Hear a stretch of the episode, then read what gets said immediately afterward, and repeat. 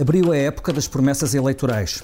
António Costa cortou a fita à campanha socialista com a promessa de aumentos na função pública, aumentos maiores para os quadros superiores e aumentos anuais para todos, como se fazia antes da crise e da troika e da situação excepcional em que vivemos permanentemente nos últimos anos.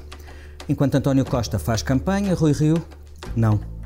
Ainda não tem promessas, ainda não tem programa, ainda não tem sequer bandeiras que permitam saber, em concreto, quais são as prioridades do PSD para as legislativas. O que Rio tem, e em abundância, é candidatos à sua sucessão.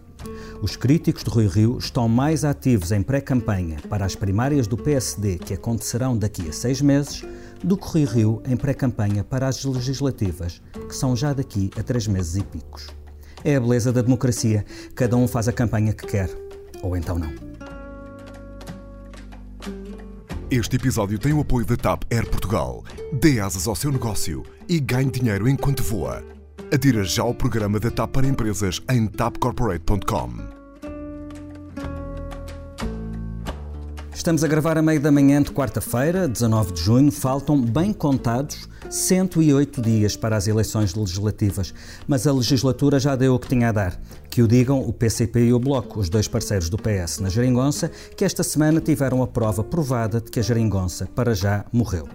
Não haverá lei de bases da saúde à esquerda, nem haverá, ao contrário do que Catarina Martins continua a reclamar, alterações de fundo à lei laboral. É como diz o ditado: quem geringonçou, geringonçou. Quem não geringonçou, geringonçasse. É isto, não é, Rosa Pedroso Lima? Exatamente. A Rosa acompanha as esquerdas e vai ajudar-nos a perceber este episódio, provavelmente o último da tensão na geringonça.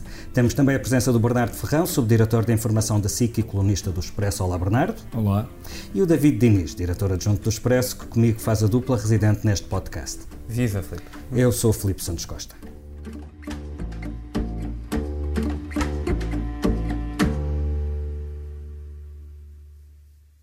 É indispensável que o Estado proceda a um aumento significativo do quadro remuneratório dos seus técnicos superiores, sob pena de não ter capacidade de concorrer com a contratação no setor privado dos recursos humanos obrigado, mais qualificados. E esse é um problema de Estado que nós temos que assumir e que tem que ser resolvido. Não, não é agora para as eleições, mas tem que ser resolvido durante Obrigado. a próxima legislatura, porque senão o Estado vai se desqualificando e um Estado desqualificado é um Estado fraco que depois não tem capacidade Obrigado, de enfrentar e gerir os poderes fortes com quem tem que lidar e que tem que saber regular. Era António Costa esta terça-feira no debate quinzenal, dizendo basicamente o mesmo que te tinha dito a ti, David, na quinta-feira da semana passada, quando falaste com o Primeiro-Ministro sobre as prioridades para o programa eleitoral socialista. E, explicar-me-ás, mas confirma-se, abriu a época das promessas eleitorais, certo? Pois claro, mas também era essa a ideia da conversa com António Costa. Era Ela cortar a fita. É, cortar a fita, exatamente. De resto, devo dizer, uh, porque não é propriamente segredo de Uma Estado, tesoura bem, bem afiada. de- de- muitíssimo afiada, tive A é que horas a ler programas eleitorais. A fita é que devia ser grossa, mas enfim. A, a Dificuldade. proposta de- de- da conversa foi feita pelo próprio uh, líder do Partido Socialista, não, não vou dizer uh, Primeiro-Ministro, porque ao caso era como líder do Partido Socialista, precisamente porque o PS, no sábado passado, uh, iniciava o processo de discussão do seu novo programa eleitoral. Portanto, esse era o mote da conversa e foi sobre promessas que nós combinámos falar. Um, e assim foi. Uh, foi uma conversa de 54 minutos, eu, eu tenho de memória porque no fim da conversa uh, apercebi-me que me tinha faltado uma pergunta. Uh, Se e o programa pergunta- é à esquerda ou à direita, é isso? Exatamente, e a resposta chegou-me, e depois uh, É para descrevi isso todos no texto, portugueses, não é? É para para todas E e, todos. todos os portugueses. Isso não é nada eleitoralista, Não, por acaso. nada, não, não, nada. não, não. E É Não o é- chamado Rosa eh, Programa Urbi et Orbi. E aquilo que é engraçado, é- eu obviamente quando recebia, eu, eu mandei o SMS com esta última pergunta ao, ao líder do PS, António Costa, eh, com um smile, porque evidentemente, é, quer dizer, era uma pergunta que faltava, mas ela tinha aquele, aquela carga simbólica, e ele com um smile me respondeu, portanto, quer dizer, ele sabia que ia ser citado naquilo, mas, até é mas fofinho. sabia É exatamente, fofinho. exatamente o que é que queria dizer com aquela resposta. Claro. Eh, Isto eu estou a dar este enquadramento porque eu acho que, apesar de tudo, é, um- é uma coisa que nos localiza relativamente ao que António Costa quer. E o que ele quer é posicionar ou reposicionar o Partido Socialista definitivamente no centro. E vai ser assim a campanha toda, sair de lá inteiramente convencido disso. Ou quer toda a gente em smile. Eu quero toda a gente, o que quero, quero toda a gente com um smile. Vai ser a Exato, campanha do Parece, Smile. o que me parece uma boa estratégia eleitoral, de resto bastante Os diferente do funcionários públicos, imagino que já tenham, tenham ficado com um smile eh, quando viram a manchete do Expresso, Uhum. dando conta da, da promessa de voltar aos aumentos eh, anuais à função pública, mas Vamos sobretudo valorizar os cargos de topo da, da, da administração pública. É assim, eu, eu, eh, eu, eh, fui muito específico relativamente à pergunta que foi colocada ao Primeiro-Ministro nesse ponto, que é eh, a prioridade foi devolução de rendimentos esta legislatura, qual vai ser a prioridade seguinte? E a resposta que o Primeiro-Ministro me dá não, não parece, francamente, uma coisa eh, desprovida de sentido. O que ele diz é, nós a partir daqui, nós já fizemos as reposições salariais, já repusemos as carreiras a progredir como estava, portanto agora Mais ou qual menos. é o ponto? Mais ou menos, Eu- Mais essa, ou essa é uma boa menos. crítica. Eh, aliás, haveria várias, no- a conversa foi uh, Sim, sim, sim, picada sim. nesse Uhum. sentido, pois obviamente um texto não traduz tudo. Mas o, a, a resposta é muito, incide sobretudo, portanto o, o líder do PS carrega muito na questão dos quadros, eh, dos altos quadros, ou quadros especializados do Estado, que ele diz estarem a perder competitividade. Eu acho que ele tem razão. Acho que no substrato tem razão. Claro que se coloca e vai colocar sempre a pergunta, e é para isso serve uma campanha eleitoral, se esta deve ser a prioridade e se vai haver ou não dinheiro para isso. Eh, E, e essa discussão é exatamente a que se deve fazer. Eh, Repara, eu, se bem me lembro, já tinha havido uma discussão parecida na negociação do Orçamento de Estado de- deste ano, ou seja, em outubro passado, quando o Primeiro-Ministro anunciou há um bolo de X, se não me engano, 50 milhões de euros, para aumentos da função pública. Temos que decidir se damos um aumento igual a, to- a todos ou se eh, direcionamos esse dinheiro para valorizar o, sa- o salário de alguns em particular. Curiosamente, o salário que foi valorizado na altura, eh, nas na proposta do Primeiro-Ministro, não era dos- das carreiras de topo, era das carreiras de base que são as que ganham Mas menos. houve uma mudança. Porquê agora esta mudança? Não, não, mas houve uma mudança, porque até antes disso, eh, numa entrevista, creio, não consigo jurar, ao Expresso, o Primeiro-Ministro chegou a enunciar que no orçamento a folga que houvesse era precisamente para estes trabalhadores qualificados. Não, mas também E disse o- várias coisas. E o governo por- depois mudou. Ou seja, com a discussão, que eu imagino, enfim, estou completamente só a imaginar, eh, a ler a história, mas eh, na discussão à esquerda, a solução mais evidente foi aquela que foi adotada. Ou seja, quando tens que aprovar um orçamento com eh, Bloco de Esquerda e PCP, eh, as discussões depois encaminham-se para um lado que é mais eh, lógico para os outros dois partidos. Por isso é que eu comecei a, a resposta eh, nesta conversa com o SMS que o António Costa me, me- me enviou na resposta que faltava. Eu acho que o Partido Socialista vai definitivamente nesta campanha colocar-se ao centro. O que é que vai dar depois vai, vai depender de muita coisa, nomeadamente dos resultados eleitorais. Mas esta é a mensagem de António Costa que eu acho que é a original dele. Era, eh, basicamente era para dizer isto. Porque eh, a verdade é que há, de facto, um problema de retenção de quadros qualificados no Estado. Porque o é. Estado é competitivo nos salários que paga na base da pirâmide, mas não é minimamente competitivo nos... A partir dali. A partir de, a Exatamente. partir de meio da, Porque os privados escalão. tu vês E isso, há por uma exemplo, fuga na para os saúde. privados, que é um problema. Fez na saúde, não é, Bernardo? Ou seja, tu, o- a- uma das a grandes é discussões essa. na saúde hoje é a fuga de quadros, ou seja, dos médicos mais competentes, mais especializados, com, com maior capacidade Claro. de obter melhor remuneração, que vão para o setor privado e deixam o SNS sem quadros qualificados. Lá está. Portanto, esta questão vai-se colocar. uh, uh, Agora, o problema está no pormenor de como. Porque não basta dizer, como diz António Costa, que ah, vamos criar aqui uns centros de competências para poder desvirtuar, digamos assim, a base salarial da função pública, porque isso só resolve para exceções. No SNS, por exemplo, não resolve nada. Eu acho, mas eu acho que esta é uma, boa, uma belíssima discussão para se fazer. Bernardo, Eu acho que esta, esta, esta questão que o David levanta aqui é a questão, para mim, mais importante sobre a entrevista, eh, eh, sobre escolher aqui um determinado grupo da administração pública a quem se vai pagar mais ou a quem se vai aumentar o, o salário, exatamente para tentar resolver esse problema da tal fuga para os privados, que é um problema que é reconhecido por todos. Agora, levanta de facto outras questões, que é como é que isto se vai fazer e de que forma é que António Costa vai conseguir explicar isto na campanha eh, para parecer que não há aqui uma diferenciação hum, de- entre, entre funcionários da administração pública. Bem, logo à partida há uma diferenciação entre quem está no público e quem está no privado. Pronto, Podemos essa é desconfiar outra que o. PS volta a querer Essa- cavalgar eh, um resultado eleitoral à conta dos eu, funcionários eu já públicos. leia, eu já leia, mas primeiro... primeiro Essa é a primeiro- base Não, não, eleitoral mas de primeiro- qualquer candidato a Não, mas só, só primeiro-ministro. para acabar aqui eh, o- esta avaliação sobre a, sobre a entrevista.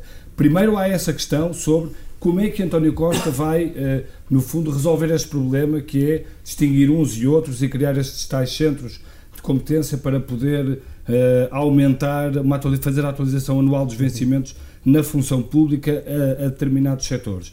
Depois, acho que esta entrevista e este anúncio reflete aquilo que nós vimos nos últimos anos, nos anos da geringonça, que é os, a excessiva atenção à função pública e o excessivo esquecimento do, do setor privado. Ou seja, estamos sempre a falar da mesma coisa, estamos sempre a pôr a função pública no centro e o setor privado permanentemente esquecido. Uhum. Eu acho que a explicação mais óbvia é porque, de facto, a direita desapareceu e com uma direita desaparecida não há quem defenda o setor privado.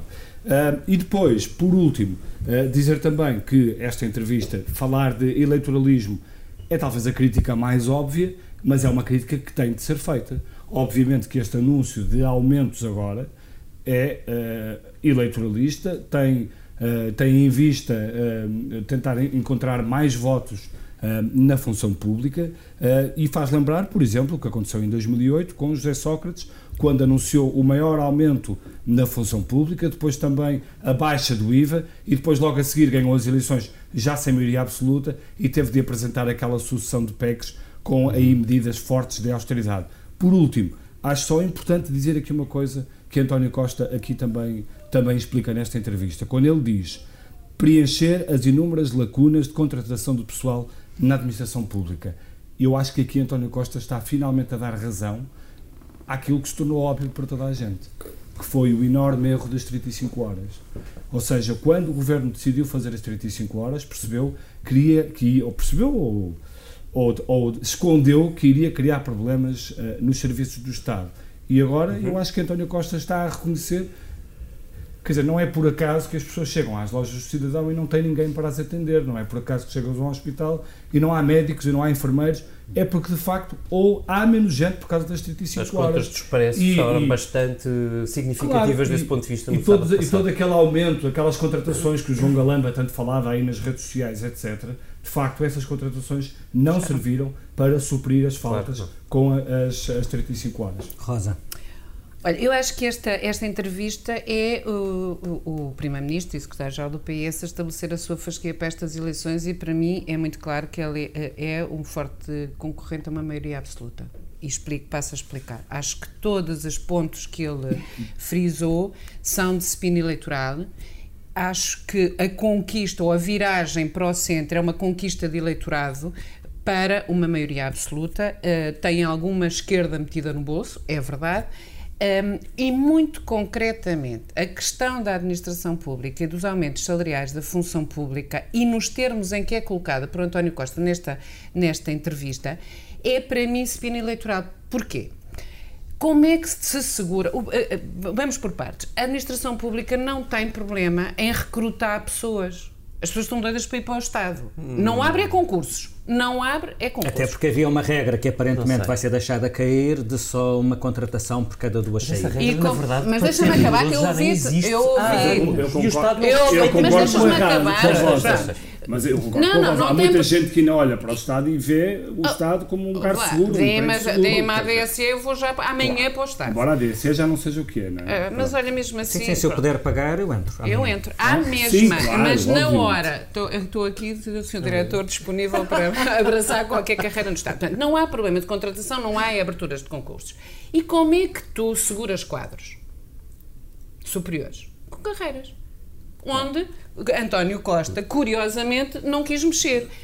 Pior, onde é que ele não quis mexer? Foi precisamente nas carreiras topo da administração pública, as chamadas carreiras especiais. Podes dizer, ai ah, não, mas tem vantagem. Se ele quer segurar estes, estes profissionais de topo e torná-los competitivos no Estado, não é através de salários, é de uma perspectiva de carreiras. Pronto.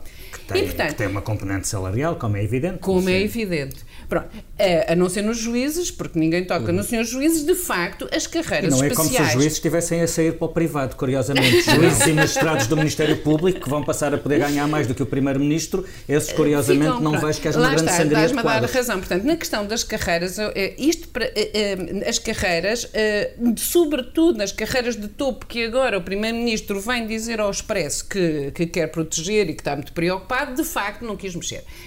O, o, problema também do aumento salarial da função pública, e quando tu dizes que os, eh, os, os, os funcionários públicos também puseram um smile quando leram a, a entrevista, a, a, manchete do Expresso, bom, eu temo que seja, é, seja preciso mais do que isto para convencer os, funcionários públicos a votar no PS, uh, mas o, o caminho, o, o Sr. Primeiro-Ministro não precisa das minhas lições para saber como é que se conquista eleitorado.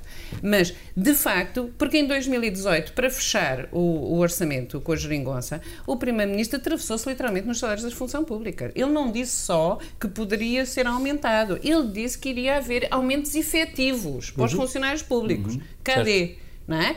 Por outro lado, eu acho que os funcionários públicos também não se esquecerão disso.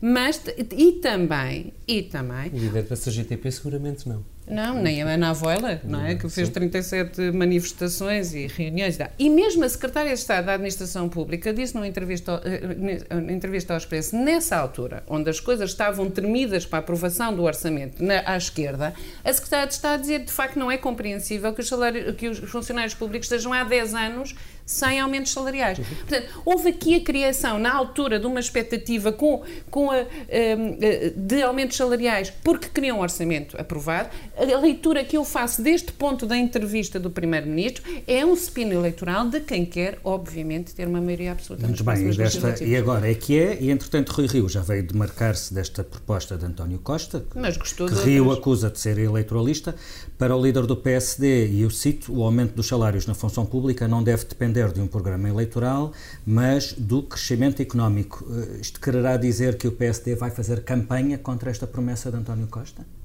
É, para mim, a pergunta, não, é, sabes que nós não sabemos nada sobre o que, é que o PSD vai fazer de campanha. Na verdade, o PSD anda a fazer umas coisas também ao fim de semana. Um, umas reflexões, como o PS agora faz, de, sobre como é que vai ser setorialmente, setor a setor, o, o seu programa. E eu, na última, no, no, sábado passado, precisamente no dia em que o PS lançava este processo, uh, Rui Rio não apareceu. Uh, e, não, porque e, tinha que falar sobre Álvaro Amaro e, portanto, nesse uh, dia. Pronto, mas quer dizer, mas vai, ser, vai haver jeito. sempre um Álvaro Amaro se nós não quisermos é, aparecer. É, a vida não é? acontece, Sim. não é? acontece não, mas nesse dia, não, nesse dia não lhe deu jeito. E, e, portanto, apareceu David Destino, os relatos que nós temos são de balanço de ah, isto aqui houve ótimas ideias e, portanto, nós não sabemos, nós não fazemos a menor ideia o que é que o PSD pensa, para não dizer que umas vezes pensa uma coisa e outras vezes pensa é porque, outra. É porque estamos num momento em que, de facto, as coisas, as coisas estão a mexer. Quer dizer, o PS já está a apresentar as suas bandeiras eleitorais. O PCP também já o começou a fazer, já apresentou as linhas gerais do seu programa. O Bloco, o, CD, semana, os eixos. O, o Bloco, os eixos. O CDS está a avançar com uma proposta emblemática por semana, o PSD é que nada. Portanto, há essas reuniões do Conselho Estratégico Nacional, umas vezes com Rio, outras vezes sem Rio, um, continuam a apresentar por diagnósticos. Acho que o que disse é injusto, porque nós até sabemos o que é que o PSD pensa. Sabemos, Qual por deles? Uh, ou sabemos, por exemplo, o que o PSD do Rui Rio, entretanto, pensa, ou voltou a pensar, que os lugares, uh, que os votos brancos ou nulos devem transformar-se em lugares não, vazios não, não, no porque ele fez muita questão de dizer que isso era só uma ideia dele e que não sabia se o PSD ah, aceitava. Ele é, só, okay. ele é só o líder do partido, ele não, tem, dizer, ele não, ele não, ele não define isso quais é uma são caricatura, quer dizer, Isso é uma caricatura, é. quando o país uh, está como está, com todas estas questões que estão a ser levantadas com os partidos a apresentarem agora as linhas programáticas. De facto, Rui Rio vir dizer isso, uh, vir falar na questão da, da, reforma eleitoral, que ainda para mais não é uma coisa do PSD, é uma coisa dele, quer dizer, é, é tudo, um, é tudo um absurdo. E depois acho piada. Uh, eu apetece-me dizer uma coisa relativamente ao PSD, que Mas é. Estamos sempre a perguntar onde é que está a unidade do PSD, onde é que está a unidade. Eu acho que finalmente há unidade. Há unidade no PSD contra Rui Rio. Porque nós temos visto ultimamente e vimos eh, ainda esta semana, eh, já temos Jorge Moreira da Silva, já temos Pedro Duarte, já temos Luís Montenegro, já temos Miguel Morgado, já temos Teresa Moraes, uhum. uh, quer dizer, já temos um sem número de pessoas a saírem uh, de Alpé de Rui Rio e só com, com um objetivo, que é para não ficarem na fotografia na noite, naquele domingo de outubro, quando Rui Rio perder as eleições. Uh, e acho que esse é o grande objetivo de toda esta gente. Mas também, também é, é... não se revê naquilo e não quer estar ao lado do Rui Rio. Uhum. Porquê? Porque... E quer sair pelo seu próprio pé, não quer ser afastado em praça pública. Também, também. Mas, a, a vassourada no grupo parlamentar está mais do que anunciada. Enquanto Manuela Ferreira Leite conseguiu ficar depois de uma derrota, também porque tinha gente uh, de, outro, de outro nível ao lado dela, uh, e eu acho que uh, as pessoas que estão neste momento no PSD não querem ficar ao lado de Rui Rio, nem querem ser usadas por Rui Rio para ele, de certa forma, poder agarrar-se ao poder. Mas é- até então, atenção. Rui Rio, mesmo com uma derrota eleitoral, fará tudo para continuar como líder do PSD. Não, Fará. não há dúvidas Fará. sobre isso. já Fará, inclusivamente, tentar ficar, eh, tentar lançar a escada para, para, hum, para governar com, com António Costa. Ou para fazer um acordo com António Costa, parece-me. Não sei se António Costa estará muito interessado, porque eu acho que António Costa eh, não quer prescindir de ter um, um motivo para, no seu segundo mandato, se quiser acabar com tudo, Sim. eh, poder acabar. E Rui Rio pode ser um empecilho nesse caso. Não, mas eu não sei se o Rui Rio chega sequer ao orçamento, ao primeiro orçamento da próxima legislatura.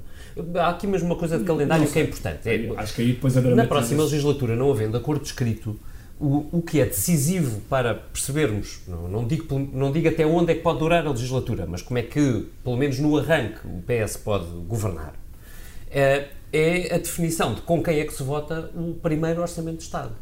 Porque não havendo acordo escrito, ninguém está obrigado a isso. Mas não é? problema que não se coloca quando se tiver maioria absoluta, certo? Não, claro, pronto. evidente. Sempre a Estou fora, E já fora disso. Está bem, Eu mas esse é um cenário. razão. Esse é um cenário possível. E repara, no vazio do. PSD, o Primeiro-Ministro ocupa Claro. as questões que, te- que ele elencou. Salários da função pública, sim. corrupção, restru- re- re- hum, regionalização e qual era a quarta que ele fala? Eu falo da justiça, corrupção. Corrupção. lá, sim, são temas que podia o PSD surfar. Ele já os comeu nesse Combate à corrupção também foi buscar às bases programáticas de José Sócrates, curiosamente também lá está. Mas o Rio também é. ou E que bem que ninguém, ninguém pode ficar contra a corrupção, a favor da corrupção. não é? Eu, deixa só acabar. Uh, o, sendo decisivo o primeiro orçamento, uma das questões primárias que vamos colocar na noite eleitoral é se a derrota do PSD for tão grande como imaginamos, se Rui Rio consegue sobreviver o tempo suficiente para chegar ao primeiro orçamento. Porque se sobreviver só até ao primeiro orçamento, enfim, que é uma coisa possível do ponto de vista de calendário, porque demora tempo a substituir possível, sim. um líder, etc.,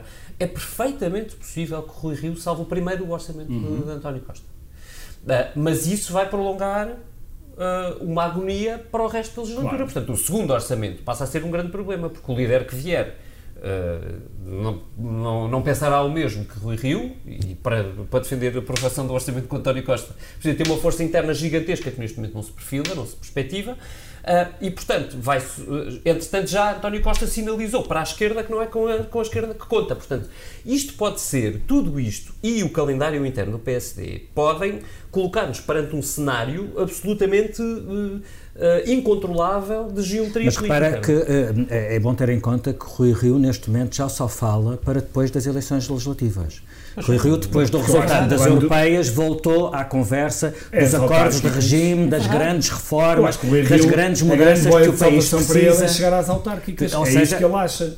Ou seja, Rui Rio está, está a apresentar como mais-valia sua, enquanto líder do PSD, a disponibilidade para discutir o regime É, e é um para bom discutir reformas de regime com António Costa, disponibilidade que mais ninguém, aparentemente, mostra. Bom, há ali um pormenor pelo meio, são as eleições legislativas e, atenção, já falámos disso aqui, quanto maior for o, o hiato entre o primeiro e o segundo, ou seja, o próprio afundamento do PSD se se concretizar, potenciará a maioria absoluta do PS e o PS pode ter maioria absoluta com 40, 41%, que é uma coisa extraordinária. Sim, mas não podemos esquecer também as novas forças que podem, que podem surgir, entretanto, e que podem dar jeito Basta- a António Costa, como por exemplo o PAN, o Aliança, se eleger A ou Aliança não. não vai eleger, mas, o- mas Não o PAN sei, vai não, eleger não sou também. assim tão certo que a Aliança não vai eleger. Está bem, mas, mas, eu acho basta às vezes há aqui uma um, outra um limiano da vida, não é? Mas às vezes basta um eu- que, que eu gostava só de, de relembrar, que é, na altura achámos eh, todos um bocado estranho quando o Rui Rio fez aquele discurso no Congresso, eh, quando assumiu a liderança do PSD,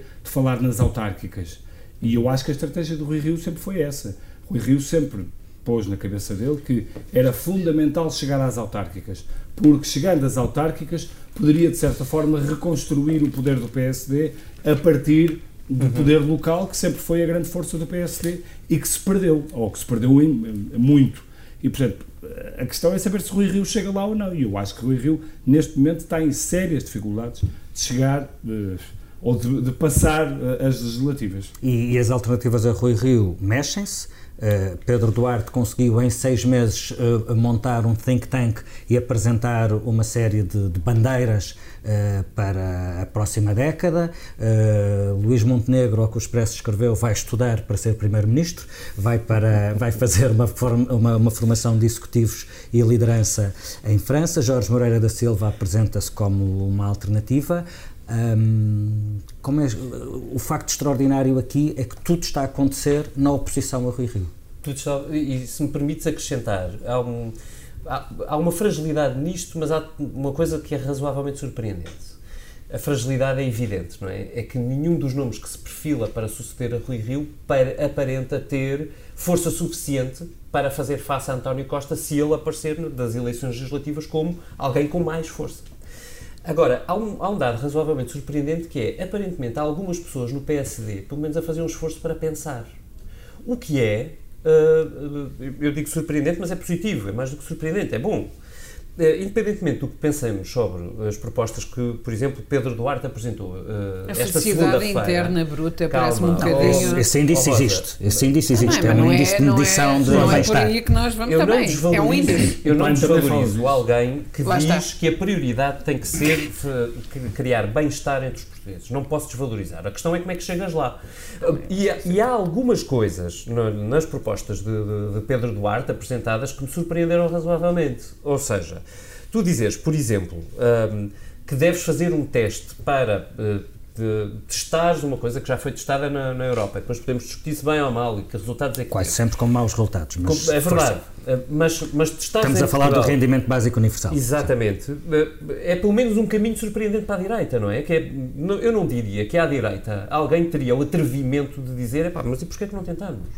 E a direita tem hoje, de facto, um problema de posicionamento no que diz respeito a políticas claro. sociais e isso, não, eu não consigo desvalorizar isto. Acho que, é, pelo menos, é, é alguém que teve a percepção de que há um problema sério à direita hoje neste campo.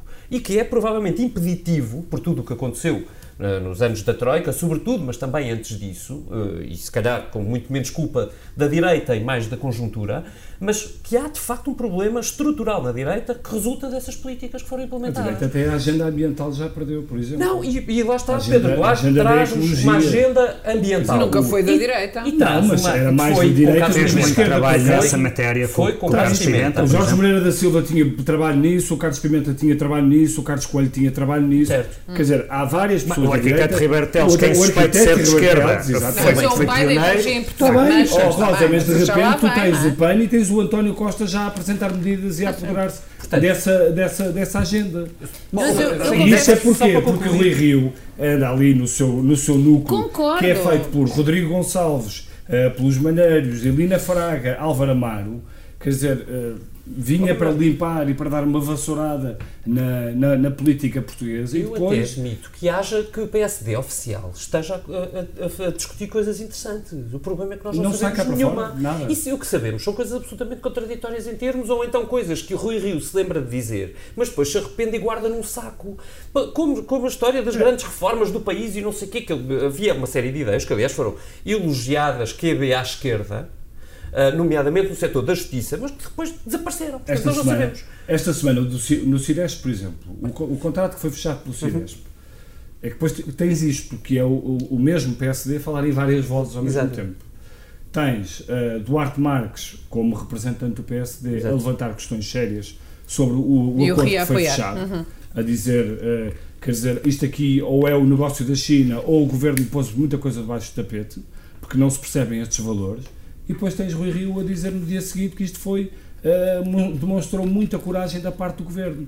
E, portanto, não há aqui. Não digo o contrário. Não, não há aqui uma voz única do PSD, não há aqui uma coragem e não há aqui, sobretudo, uma alternativa. O PSD não está a conseguir mostrar-se como uh, uma força política que nos traga outras soluções, que nos traga outra forma de olhar o país. Muito bem, entretanto, as notícias mais recentes dão conta de negociações de última hora entre o PS e o PSD para ainda tentar salvar uma lei de bases da saúde. Uma coisa já sabemos, ela à esquerda não se faz e esta é talvez a nossa última oportunidade de usar este lindo separador que tantas alegrias nos deu. Tensão na geringonça.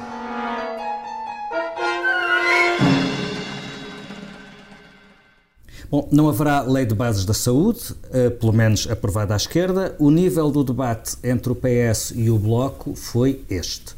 Disse-me aqui há 15 dias que o negócio das PPPs é coisa pouca. Eu não concordo, mas pensa assim, não deixe que tão pouca coisa faça cair o trabalho deste ano. O essencial é muito simples: revogar a lei de 1990 que atribui ao Estado o dever de promover o setor privado para ser concorrente do Estado. Se quer acabar com isto, aprove hoje uma lei de base da saúde quer deitar abaixo o trabalho de uma lei de bases para manter a lei de bases da saúde da direita e não termos uma lei de bases que salve o Serviço Nacional de Saúde? Manterá em vigor a lei de bases que a direita aprovou em 1990 quem chumbar em votação final global a lei de bases que vai ser votada nesta Assembleia da República. É isso que a senhora deputada se prepara fazer, para fazer e se, há, e se a lei de bases chumbar, a responsabilidade é exclusivamente sua e do seu grupo parlamentar. A culpa é tua? Não, a culpa é tua vezes infinito. Se a esquerda discorda das PPPs na saúde, porquê é que não chegou a um acordo sobre o fim nas PPPs da saúde? Talvez seja esta a questão. Eh, primeiro, a discussão ainda não acabou e vai colocar o Bloco numa posição um bocadinho estranha, que é de chumbar uma lei de base da saúde. Está cheia de coisas que foram negociadas com o Bloco e com o PC, etc, etc. Um, e que não passa por, por este motivo pequenino. Vê bem, não, são, não havendo referência nenhuma às PPP na lei de bases, o que sobra é uma alteração prometida uh, à legislação específica das PPP, que está fora da lei de bases, e que o Bloco diz, não, ela tem que ser eliminada mesmo antes de haver substituto. Isto é tão fininho que eu não percebo quem é que consegue entender porque é que a lei de bases não passa. Mas não passa porque que, já ninguém vê interesse porque, nisso, porque isso, há mais capital eleitoral havendo razão eu de acho queixa? Basicamente, eu acho que basicamente é isto, é, é impossível aprovar uma lei de bases como uma lei laboral, mesmo que tenha coisas de esquerda, é à, à beira de uma campanha eleitoral, onde os partidos precisam de bandeiras, precisam de marcar diferenças. Isso é inteiramente compreensível. O que não é compreensível é como é que o PS e o Governo acharam que era possível marcar estas discussões eh, para cima do uh, momento-chave das eleições. Só há uma explicação para isto. É que António Costa não quer. Não quer mais o apoio claro. do Bloco de Esquerda e do PCP. Ponto. É a única mais uma vez, racional... António Costa sinaliza Exato. a viragem ao centro. Esse é o meu ponto. Uh, eu acho que até há, na agenda do que está por aprovar no Parlamento, vários outros diplomas onde nos vamos surpreender porque não terão apoio do Bloco de Esquerda e do PCP. Não Estás terão. a pensar em quê? Estou a pensar, por exemplo, na, na, supervisão, se é que avança. Estou a pensar nos salários dos magistrados e procurador, dos procuradores para ser igual a dos juízes. Estou a pensar, em, em, eh, por exemplo, nas, na questão dos, dos terrenos rurais que António Costa quer cadastrar, digamos assim, recorrendo ao, ao setor público para uhum. ir buscar os terrenos que não estão, que não, não têm proprietário aparente, tem, mas não se conhece qual é, que também não será com, com, com o Bloco de Esquerda, vai, com o PCP que vai ser aprovado. Portanto, há uma série de coisas onde definitivamente é uh, um caminho sem saída, ou parece haver um caminho sem saída. Um, o que é que sobra disto? Sobra uma campanha uh, uh, muito parecida com aquela que tínhamos antes, mas já com quatro anos corridos o que significa, na prática, uma dificuldade muito maior na próxima legislatura destas pessoas terem caminho para percorrer. Porque, de todo modo, António Costa vai fazer isto. Conta com isso, porque vai acontecer. António Costa vai, em primeiro lugar, chamar a líder do Bloco de Esquerda, a líder do PCP, para procurar um caminho de entendimento. E a minha dúvida hoje é, em termos eh, estruturais, o que é que sobra para estas pessoas se entenderem? E o que sobra, sobra, chega para, para quantos anos? Para quanto, para quanto tempo? Para quantos orçamentos? Eu, eu temo pouco.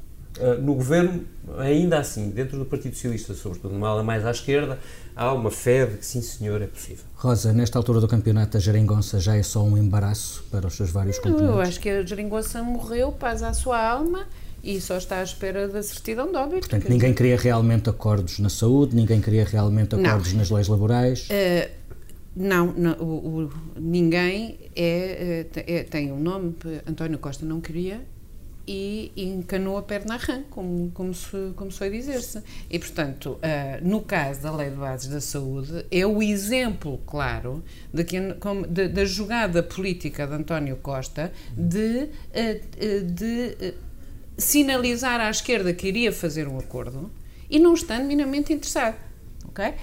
Isso aconteceu na energia também, por exemplo. Nas, nas leis laborais foi. Havia uma ideia na sexta-feira e na segunda-feira já havia Mas aqui outra. mais claro, se tu fores ver a história da construção desta lei de base, é muito interessante. Há três anos, portanto, em pleno arranque da legislatura, António Arnaud propõe ao João Semedo criarem uma lei de bases de saúde. E escrevem ambos E uma escrevem proposta. há dois anos uma proposta.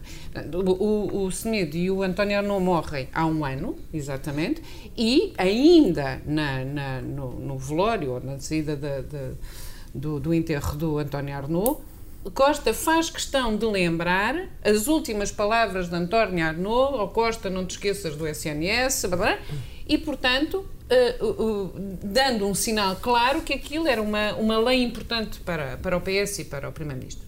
Na verdade, a primeira iniciativa de Costa foi criar uma comissão presidida por a Maria de Belém para eh, fazer uma alternativa B ao projeto que tinha. Depois, aquilo ainda durou um tempo. Depois, a seguir, apresenta a proposta do governo. Depois, o César torpedeia a proposta do governo e o, e, e o Costa dá a mão ao César em- e deixa cair a própria ministra, não é?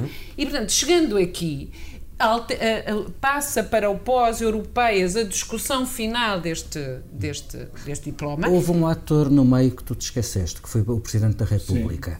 Que é Na quem altura, ganha. os avisos de Marcelo de que não deixaria passar uma lei de bases em que as PPP fossem excluídas foi visto como um problema político. Às tantas, eu questiono-me se não foi um embaraço muito conveniente para António Ou Costa. então não foi dar a mão ao António Costa numa estratégia que ele Foi tinha a boia, a seguido. boia de salvação Claro. para António Costa. Era aquilo que António Costa A precisava. desculpa que o António Costa precisava também sobre isso. Agora, Portanto, o verdadeiro bloco central é a esse, é questão- entre António Costa não, e Marcelo acho, Rebelo de Sousa. eu não acho que este seja o episódio que marca o fim da geringonça. Acho que era um desastre anunciado e era um chumbo anunciado. Deixa-me só dizer aqui Para uma acabar. coisa sobre a lei de bases na saúde, que há, que há aqui. Eu acho que isto é, obviamente, também um bocadinho como o David disse, um, um grande golpe de teatro, quer do Bloco de Esquerda, quer do Partido Socialista, obviamente muito carregado por ser, eh, por, por na altura ser, ser véspera das eleições, europeias no caso. Eh, eh, Admiram porque, aliás, as únicas PPP, as quatro que existem, foram criadas pelo Partido Socialista. Depois o Bloco de Esquerda acho que faz aqui daquelas suas jogadas que é mete tudo dentro do mesmo saco para dar a entender que as PPP são muito caras, mas quer dizer, o Bloco de Esquerda mete no mesmo saco não só os custos das PPP, como também todos os acordos feitos com os privados. E se nós vimos os números, um, no orçamento deste ano estão inscritos 425 milhões de euros para as PPP na saúde, ok? Um, sendo que estes 425 milhões de euros representam 4% do orçamento global da saúde. O orçamento global de saúde é de 11 mil milhões da saúde. Mas 450 milhões é muita massa, como diria o António Mas Preto. está bem, mas, Não, mas está bem, mas as PPP é, funcionam, é? todas elas têm excelência, excelência clínica, todas as quatro PPP. Quer dizer, quando As tu duas tiveste que al- Oh, Rosa, desculpa lá. Esta duas que semana, foram chumbadas em pelo relação próprio à governo PP não eram assim tão Em relação à não é? PPP de, de, de, de, de Vila Franca, tu tiveste os autarcas todos da zona a defenderem aquela PPP e estão lá comunistas e Mas socialistas. o governo o quis renovar por alguma razão. Também não era assim tão espetacular, certo? O governo- O argumento era, uh, só o simplificando, o governo- argumento é, uh, na verdade, eles propõem uma renovação só por três anos porque acham que é preciso aumentar o hospital e não dá para fazer isso dentro do acordo atual. Mas a Portanto, questão- não é uma, não é uma negação. Mas a Bom, questão eu- é eu eu e não proponho renovar. que não se abrisse aí, agora ó, a discussão de aí, sobre mas as a questão PPP nem é na renovar, saúde. Nem não renovar. Com- para concluir, a questão Bernardo. é se as PPP, o fim das PPP, deve estar ou não deve estar inscrito na lei de Ah, bases. isso é outra conversa. Isso é que não Pronto, faz mas sentido isso-. Não, mas essa é a E conversa acho que Marcelo. Rebelo de Sousa esteve bem, pôs um ponto na mesa dizendo que isso era irrealista. Porque isto não faz nenhum sentido. Tu pôres uma coisa hoje numa lei para ela bater na trave ó- e para daqui a dois amanhã ser, ser, alter- ser eh, alterada. E depois, só mais uma coisa, para se perceber. Última. O Não, cinismo é disto assim, tudo. não, não. Só uma coisa para se perceber o cinismo disto tudo. Na Lei de Base de 1979 está escrito, 1979, artigo 53, podem ser estabelecidos convênios entre o SNS e instituições não oficiais e entidades privadas. E os partidos conviveram com isto tudo desde 1979. E nunca se levantou nenhum problema. Viva António Arno. E, portanto, a, a questão do António Arnaud e da esquerda, que o Arnaud é que defendia, o António Arnaud já defendia isto. Bom, e fica aqui prometida uma comissão política Portanto, especial sobre as PPPs na saúde, que não serei eu a moderar, mas vocês tratarão disso. Vamos para Olha, outras coisas que não nos saem da cabeça. Não é isso. David, o que é que não te sai da cabeça esta semana? A Comissão de Inquérito à Caixa Geral de Depósitos, e não é pelo que disse Vítor Constância, que francamente eu acho que ninguém tem saco para aturar, mas é uh, por, por, uma coisa que disse Faria de Oliveira, que foi Presidente da Caixa Geral de Depósitos, a uma pergunta de um deputado do Partido Socialista. João Paulo Correia, a dado momento da audição desta semana, do PS, insisto, perguntou a Faria de Oliveira porque é que a Caixa acelerou o investimento na Laceda, um dos investimentos mais trágicos da Caixa Geral de Depósitos, quando já havia indicação de problemas naquele investimento.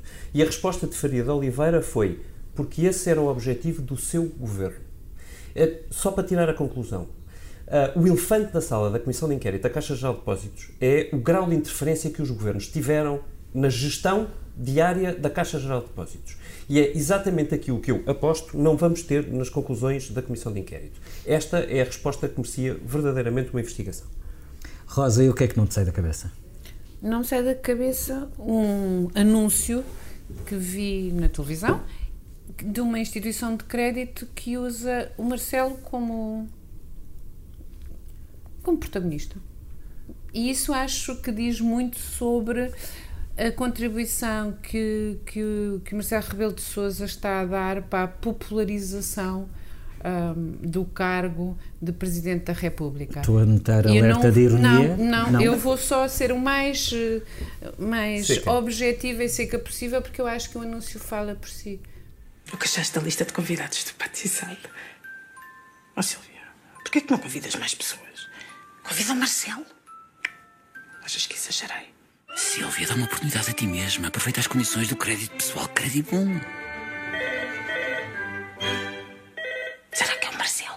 É este o anúncio. Convidamos o Marcelo. Exatamente. Convidamos o Marcelo. E tu, Bernardo, o que é que não te sai da cabeça? Convidas o Marcelo? Convido o Marcelo, aliás, o Marcelo foi convidado para ir à Costa de Marfim. Eu não sei se uh, não sei se estamos a ouvir, mas se não estamos a ouvir, eu peço a quem nos está a ouvir que imagine uh, alguns sons da Costa de Marfim e imagine Marcelo Rebelo de Sousa. Um, nós sabíamos que ele é o rei das selfies, o rei de, dos beijinhos, o rei da tática política, o rei do comentário, o rei de dizer uma coisa e logo depois dizer outra contrária. Mas agora sabemos também que Marcelo, além de presidente, é também rei na Costa de Marfim, mais precisamente Apó. É uma palavra que, que se usa na Costa de Marfim, quer dizer amor. Um, é o rei do amor? Uh, porque Marcelo Rebelo de Sousa esteve na Costa de Marfim e foi coroado chefe tradicional da Costa de Marfim. A imagem uh, vale mais, mais de mil palavras, palavras, vale um milhão de palavras. E as declarações de Marcelo também. Porque Marcelo, como sabemos, presidiu a Casa de Bragança e, portanto, tem ali uma proximidade também com a, uma costela monárquica, com a causa, com a causa monárquica, ele precisou de dizer uh, atenção, que eu estou muito contente de ser Presidente da República e não rei. Portanto, ele teve que, que, explicar bem isto e separar bem as Os águas. Costa de Marfinhenses. Exatamente. E depois disse, seria muito pesado para um republicano ser rei. Muito, muito pesado.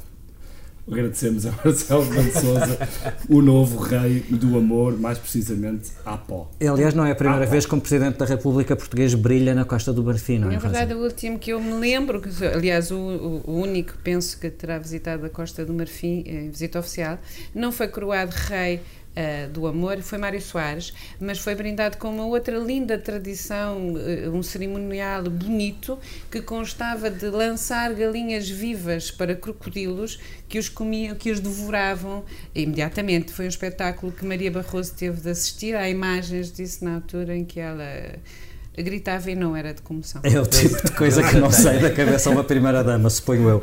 Bom, a mim não me sai da cabeça. Eu sei que vocês acham, eu sei que vocês acham que eu vou falar do João Félix, eh, mas não. Eh, eu quero falar da decisão do INE de não incluir no próximo censo uma pergunta sobre categorias eh, étnico-raciais. Ou seja, um estudo que devia dizer-nos quem somos decide assumidamente não querer saber quem somos. Eh, porque basicamente os portugueses nesta questão dividem-se entre os que acham que em Portugal há racismo, os que acham que em Portugal não há racismo e os que não querem saber. E o INE acaba de se incluir nos que não querem saber. A questão é que só conhecemos, eh, só conhecendo a realidade, a dimensão do problema e se ele existe, é que só, só, conhecendo o problema e a sua dimensão é que podemos uh, conhecer, uh, só, só, pode ser a partir da realidade. E só com base nesse conhecimento é que se podem definir políticas públicas de combate ao racismo e à desigualdade motivada por, por, por razões étnicas. E não querer perguntar é não querer ver e não querer resolver. E isto é um bocado como aquela frase que se usava em tempos de que a guerra é uma coisa demasiado séria para entregar aos, aos militares, é que talvez o censo seja uma coisa demasiado séria para deixar essa decisão ao presidente, ao presidente do INE, ao presidente do INE, porque faz jus aos censores. E é? ficamos por aqui na Comissão Política, gostamos do Portugal multicultural, multiétnico, como se prova pela música final de hoje, não é? a edição multimédia é do Gesto de Vim Pinta, a ilustração é do Tiago Pereira Santos. Voltamos para a semana.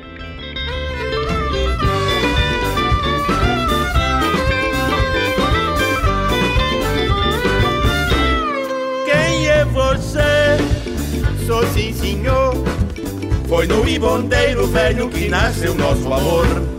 O sol da praia, o bolo de Jordão. Enquanto dorme rinoceronte como um pedaço de pão. Ai la la li lo, ai la la li lo, ai la la li la la li la la li la la li la la li lo, ai la la li lo.